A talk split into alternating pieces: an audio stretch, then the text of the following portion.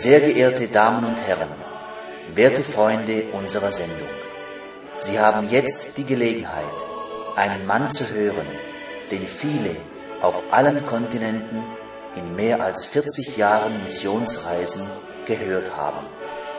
Es ist mein Vorrecht, Ihnen, Herrn Missionar Ewald Frank, anzukündigen. Liebe Brüder und Schwestern, werte Freunde, ich grüße euch herzlich in dem teuren Namen Jesu Christi, unseres Herrn. Wir sind immer froh, wenn wir die Andacht haben dürfen und Gottes Wort betrachten. Ich bin für die Sendung verantwortlich. Wir haben den Titel gewählt, der Plan Gottes mit der Menschheit. Paulus gehörte zu denen, die den ganzen Ratschluss Gottes verkündigten. Und wenn wir die Heilige Schrift betrachten, dann haben wir tatsächlich eine Gesamtübersicht darin, vom Anfang der Zeit bis zu dem Augenblick, wenn die Zeit aufhört und die Ewigkeit einsetzt. So steht geschrieben, dass Johannes auf der Insel Patmos schon den neuen Himmel und die neue Erde sah. Johannes war derjenige, der das Vorrecht hatte, bis ans Ende der Zeit zu schauen. Er sah die sieben Gemeinden, er hörte die Botschaften an die Gemeinden, er sah die gesamte Entwicklung, auch die, in der wir uns jetzt befinden. Er sah die Endzeit und hat natürlich darüber geschrieben, wie wir fast sagen könnten, leider sehr viele Beispiele, Symbole, in denen Gott zu uns gesprochen hat. Das prophetische Wort kann nicht einfach begriffen, geschweige gedeutet werden. Und ehe wir uns an das Neue Testament heranmachen, sollten wir tatsächlich im Alten nachlesen, um die Bedeutung der Symbole zu begreifen und dann eben auch den Sinn, der in den Gleichnissen gegeben ist, zu verstehen.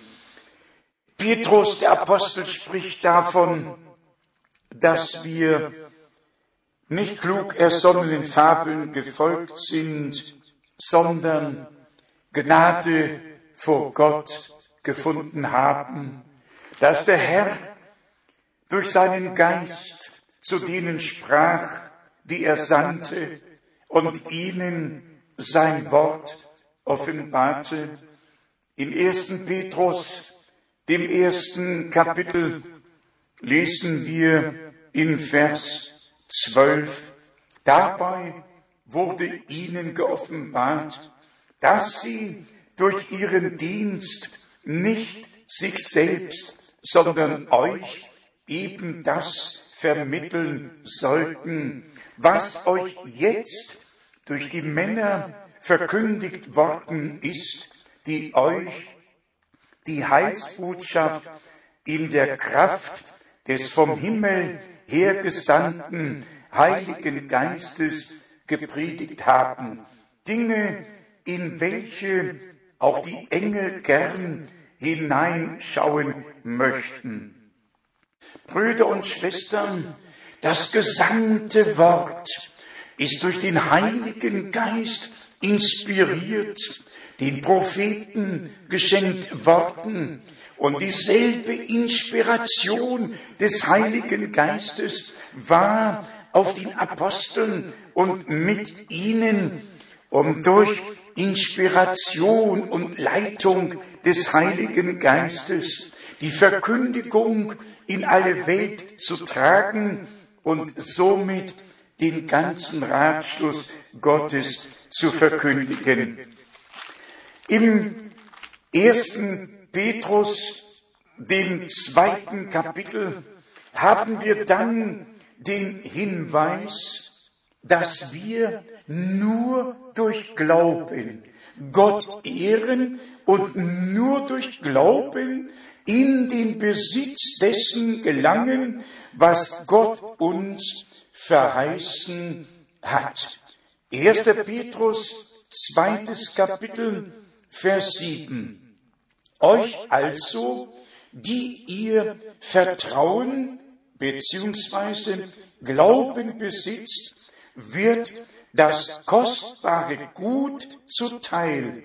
Für die Ungläubigen aber ist der Stein, den die Bauleute verworfen haben, gerade der ist zum Eckstein geworden.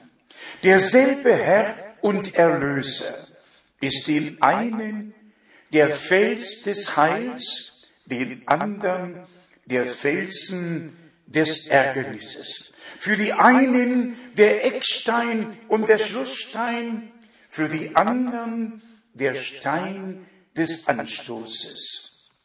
Es ist einfach wichtig, dass wir die Gnade Gottes persönlich erleben und dass wir eine persönliche Beziehung zu Gott bekommen durch Jesus Christus, unseren Herrn. Es war doch so, liebe Brüder und Schwestern, dass die Propheten nicht fantasiert haben, nicht ihren eigenen Gedanken gut freien Lauf ließen, sondern abgewartet haben, bis die Inspiration und Offenbarung des Geistes über sie kam und ihnen das Wort geoffenbart und der Ratschluss Gottes kundgetan wurde. Genauso ist es auch im Neuen Testament. Was sagte unser Herr? Der Geist erforscht alle Dinge. Er wird euch das Zukünftige verkündigen. Er wird es von dem Meinen nehmen und es euch geben. Und im Brief an die Korinther lesen wir, der Geist Gottes erforscht alle Dinge, offenbart alle Dinge, ergründet alle Dinge. Und dann kommt Offenbarung und wir werden in alle Wahrheit geführt. Zweiter Petrus, erstes Kapitel, mit Bezug auf die Wiederkunft Jesu Christi und das, was damit verbunden ist, lesen wir von Vers 16, denn wir sind nicht klug ersonnenen Fabeln nachgegangen, als wir euch die Macht und Wiederkunft unseres Herrn Jesus Christus verkündigten, sondern wir sind Augenzeugen seiner wunderbaren Herrlichkeit gewesen. Immer gab es Zeugen. Im Alten Testament sprach Gott zu Israel, ihr seid meine Zeugen. Propheten waren seine Zeugen. Im Neuen Testament spricht unser Herr zu denen, die er sendet, ihr seid meine Zeugen. Paulus wurde auch ein Zeuge, ein Augenzeuge dessen, was er gesehen hat, um dann Zeugnis ablegen zu können. Brüder und Schwestern, werte Freunde, ich bin im Begriff, euch zu sagen, dass auch ich ein Zeuge dessen geworden bin, was Gott in unserer Zeit getan hat. Bitte verstehen Sie es recht. Wenn wir an dem vorbeigehen, was Gott für unsere Zeit verheißen hat, dann nützt es doch gar nichts, über das zu sprechen, was Gott zu Abrahams Zeiten, zu Moses Zeiten, zu Elias Zeiten, was Gott am Anfang des Neuen Testaments getan hat, zu Apostelzeiten, wenn wir an dem vorbeigehen, was Gott gegenwärtig tut. Das geht einfach nicht gut. Und das muss den Menschen gesagt werden. Und besonders jetzt, wo wir doch alle merken, dass die Endzeit ihrem Ende entgegengeht. Jerusalem wird zum Hebestein für alle Völker. Der Friedensprozess nimmt seinen Lauf. Globalisierung, alles wird vereinigt. Kirchen und Religionen werden vereinigt. Wir sehen doch, wie alles seinen Lauf nimmt, wie es für die Endzeit vorhergesagt worden ist. Und deshalb ist einfach wichtig, dass wir uns zu Herzen nehmen, was unser Herr sagte. Wenn ihr seht, dass das alles zu geschehen beginnt, so hebet eure Häupter empor, weil sich eure Erlösung naht. Und er geht sogar so weit und spricht, betet darum, dass ihr die Kraft empfanget, allem zu entrinnen, das über den Erdkreis kommen wird und vor dem Menschensohn zu stehen. Nachzulesen im Matthäus-Evangelium von Vers 32 in Kapitel 24, nachzulesen im Lukas-Evangelium von Vers 24 in Kapitel 21. Einfach wunderbar, wie Gott die Dinge angekündigt hat, aber ich muss dazu sagen, sie sind nicht in chronologischer Reihenfolge geschrieben worden, sonst könnte jeder sich einfach ans Werk machen und sagen, so sieht die ganze Sache aus. Nein, wir haben tatsächlich die verschiedensten Bibelstellen und manchmal im gleichen Kapitel verschiedene Ereignisse. Da kann unser Herr tatsächlich sagen, betet, dass eure Flucht nicht im Winter geschehe oder auf den Sabbat falle. Und das liegt schon 2000 Jahre zurück. Und im gleichen Kapitel spricht er über die Endzeit und das, was in der Endzeit jetzt nach 2000 Jahren geschieht. Man braucht die Leitung und Inspiration des Heiligen Geistes, um immer das rechte Wort zu finden und das muss dann in den rechten Zusammenhang gebracht werden. Deshalb schreibt Petrus weiter, im gleichen Kapitel. Dabei müsst ihr euch vor allem darüber klar sein, dass keine Weissagung der Schrift eine eigenmächtige Deutung zulässt. Also kein prophetisches Wort darf gedeutet werden. Die biblische Prophetie muss in ihrer Erfüllung gesehen werden.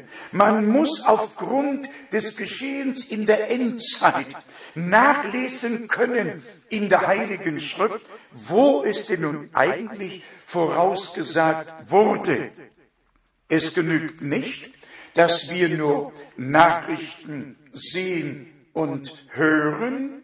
Es genügt nicht, dass wir die Presse lesen. Wir müssen gezwungenermaßen die Heilige Schrift lesen, um up-to-date zu sein, um auf dem neuesten Stand zu sein. Brüder und Schwestern, ich sage euch da nichts Neues, aber es läuft tatsächlich darauf hinaus, dass Ratlosigkeit unter den Völkern eintreten wird und auch darauf, dass die Reichen immer reicher, die Armen immer ärmer werden. Es gibt keine Lösung mehr für all die Probleme, die anstehen, ungeachtet dessen, wer regiert. Es ist einfach Endzeit und deshalb keine Lösung der Probleme. Alles landet in einem Chaos. Doch Gott hat es so zugelassen, damit wir unsere Hoffnung nicht auf das Irdische setzen, sondern wie ein Liederdichter singt, ausrufen, von der Erde, reiß mich los, mache meinen Glauben groß, gib mir einen treuen Sinn, nimm mich ganz, mein Jesus hin. Also biblische Prophetie erfüllt sich an Israel, in Nahost, an den Völkern. Wir könnten zur Offenbarung gehen und das Tagesgeschehen vergleichen, in dem wir uns jetzt befinden.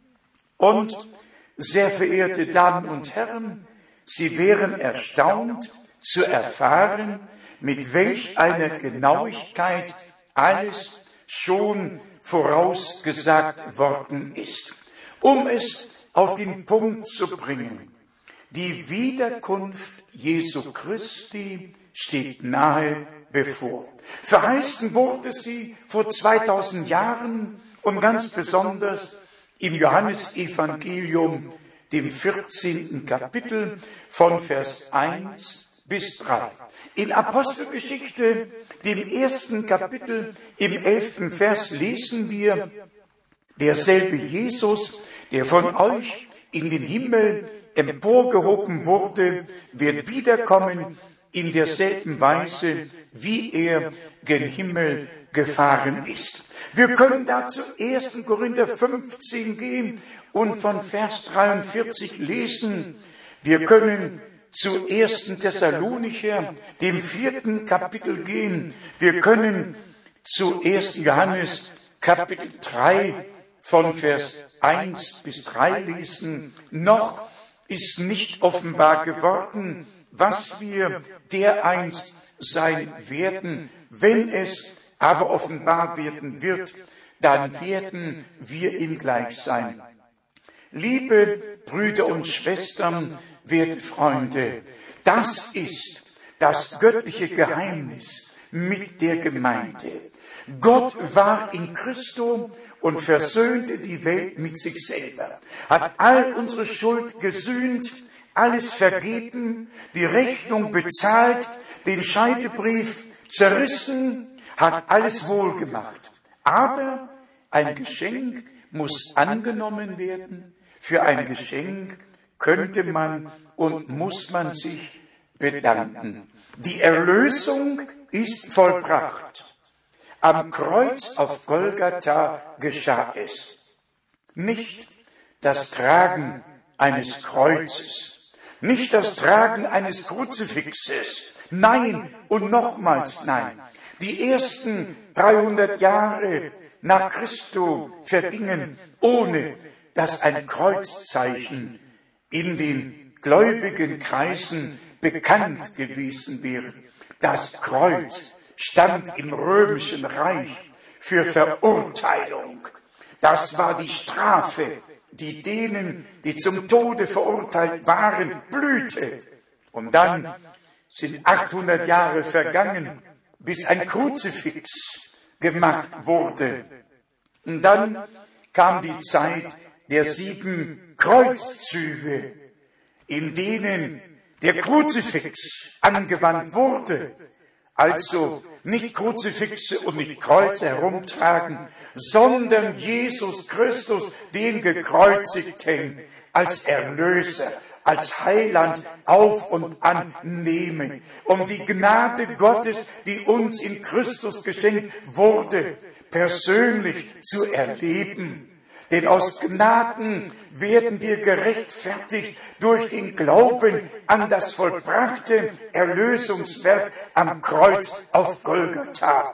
Und dann geht in Erfüllung, dass wir durch diesen Glauben vom Tode ins Leben hinübergenommen werden. Und dann erfüllt sich, dass wir als gläubig gewordene mit Christus gestorben sind und mit ihm gemäß Römer, dem sechsten Kapitel, durch die Taufe begraben werden, um mit ihm in einem neuen Leben zu wandeln.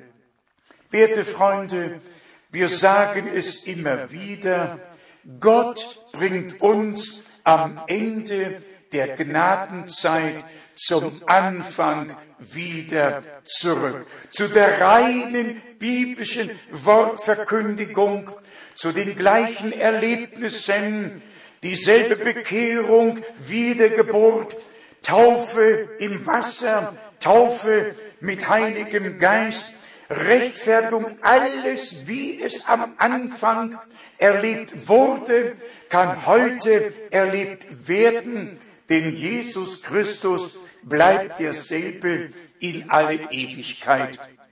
Nur müssen wir dabei achten, dass wir Gott nicht auf unsere Seite ziehen, sondern dass wir uns in die Fußspuren unseres Herrn begeben in seine Nachfolge treten und selber verleugnen, damit er sein Leben durch uns leben kann, wie Paulus es an die Galater geschrieben hat. Nun lebe nicht mehr ich, sondern Christus lebt in mir. Brüder und Schwestern, werte Freunde, wenn wir in das Weltgeschehen blicken, dann gibt es tatsächlich in den gläubigen Kreisen viele, die biblische Prophetie auf ihre Tagesordnung setzen, von der Endzeit sprechen. Es gibt da ganz besondere Begriffe, Eschatologie, es gibt Apokalyptik, es gibt all diese schönen Begriffe. Doch heute möchte ich Ihnen frei und offen sagen, wir können über biblische Prophetie sprechen, auch über Israel und über das Weltgeschehen allgemein und es auch soweit möglich biblisch einordnen. Wenn wir aber nicht die Verheißungen aufnehmen, die Gott der Gemeinde gegeben hat, um ihre Herausrufung ihre Absonderung, ihre Zubereitung, ihre Vollendung zu erleben, dann wird uns alles Wissen nichts nützen. Im Gegenteil, wir werden das große Nachsehen haben und die große Enttäuschung erleben. Heute geht es darum, dass wir einfach erkennen, so wie das Neue Testament durch einen Dienst eines Propheten eingeleitet wurde, ob sie es glauben oder nicht, ob sie es annehmen oder nicht, so wird die Gemeinde ausgeleitet durch einen prophetischen Dienst, damit das Volk Gottes zum Anfang zurückgebracht wurde. So wie Johannes der Täufer die Aufgabe hatte, wie es auch bestätigt wird, in Lukas 1, von Vers 14. Er trat ja auf im Geist und in der Kraft des Elia und wird deshalb auch Elia genannt, weil seine Aufgabe darin bestand, die Herzen der alttestamentlich Gläubigen, die im Glauben der Väter waren, zu dem Neuen Testament, zu den Kindern des neuen Bundes zu lenken. Jetzt war die Aufgabe, die Herzen der Kinder des neuen Bundes wieder zum Glauben der Väter, zu dem, was in der Apostelzeit geglaubt, verkündigt und praktiziert wurde, zurückzubringen. Und das war der Auftrag, den Gott unserem geliebten Bruder William Brenham geschenkt hatte, dass die Botschaft des Wortes die ihm anvertraut wurde, dem zweiten Kommen Christi vorausgehen würde. Eine göttliche Botschaft. Zurück zum Wort. Zurück zu allen biblischen Lehren. Zurück zur biblischen Praxis. Und dann wissen wir alle, im Urchristentum kam zuerst die Predigt, dann der Glaube, dann die Taufe, dann die Geistestaufe. So war die biblische Ordnung im Urchristentum und so ist sie auch jetzt wieder hergestellt worden. Alles wird in den rechten Stand gebracht. Bitte vergessen Sie nicht, auch Apostelgeschichte 3 von Vers 19 zu lesen. Da finden Sie den Vers, ihn, unseren Herrn Jesus, muss der Himmel aufnehmen bis zu den Zeiten der Wiederherstellung alles dessen, was Gott durch den Mund aller Propheten gesprochen hat, seitdem die Zeit begonnen hat. Brüder und Schwestern, wir haben das prophetische Wort für den prophetischen Teil, in dem wir jetzt leben. Wir haben das evangelistische Wort, das lehrmäßige Wort, das prophetische Wort.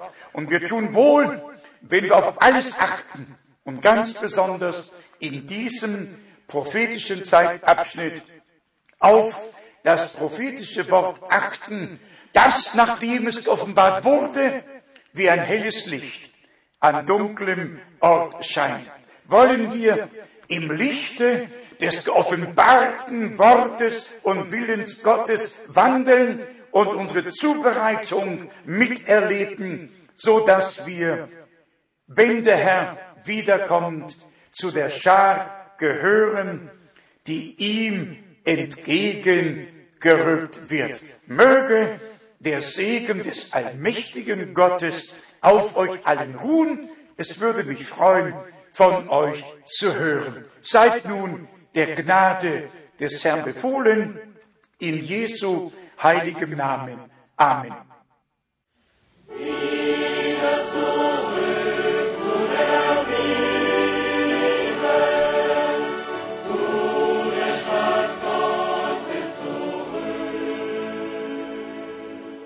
Sehr geehrte Damen und Herren, Sie haben gerade die Sendung gehört. Was sagen Sie dazu? Natürlich ist eine solche auf die Heilige Schrift gegründete Predigt ganz anders, als wir sie gewohnt sind. Sollten Sie daran interessiert sein, mehr über den Heilsplan Gottes mit der Menschheit zu erfahren, würden wir uns freuen, von Ihnen zu hören. Kostenlose Literatur wird auf Anforderung zugesandt. Unsere Anschrift ist Missionszentrum Postfach 100 707 in 47707 Krefeld.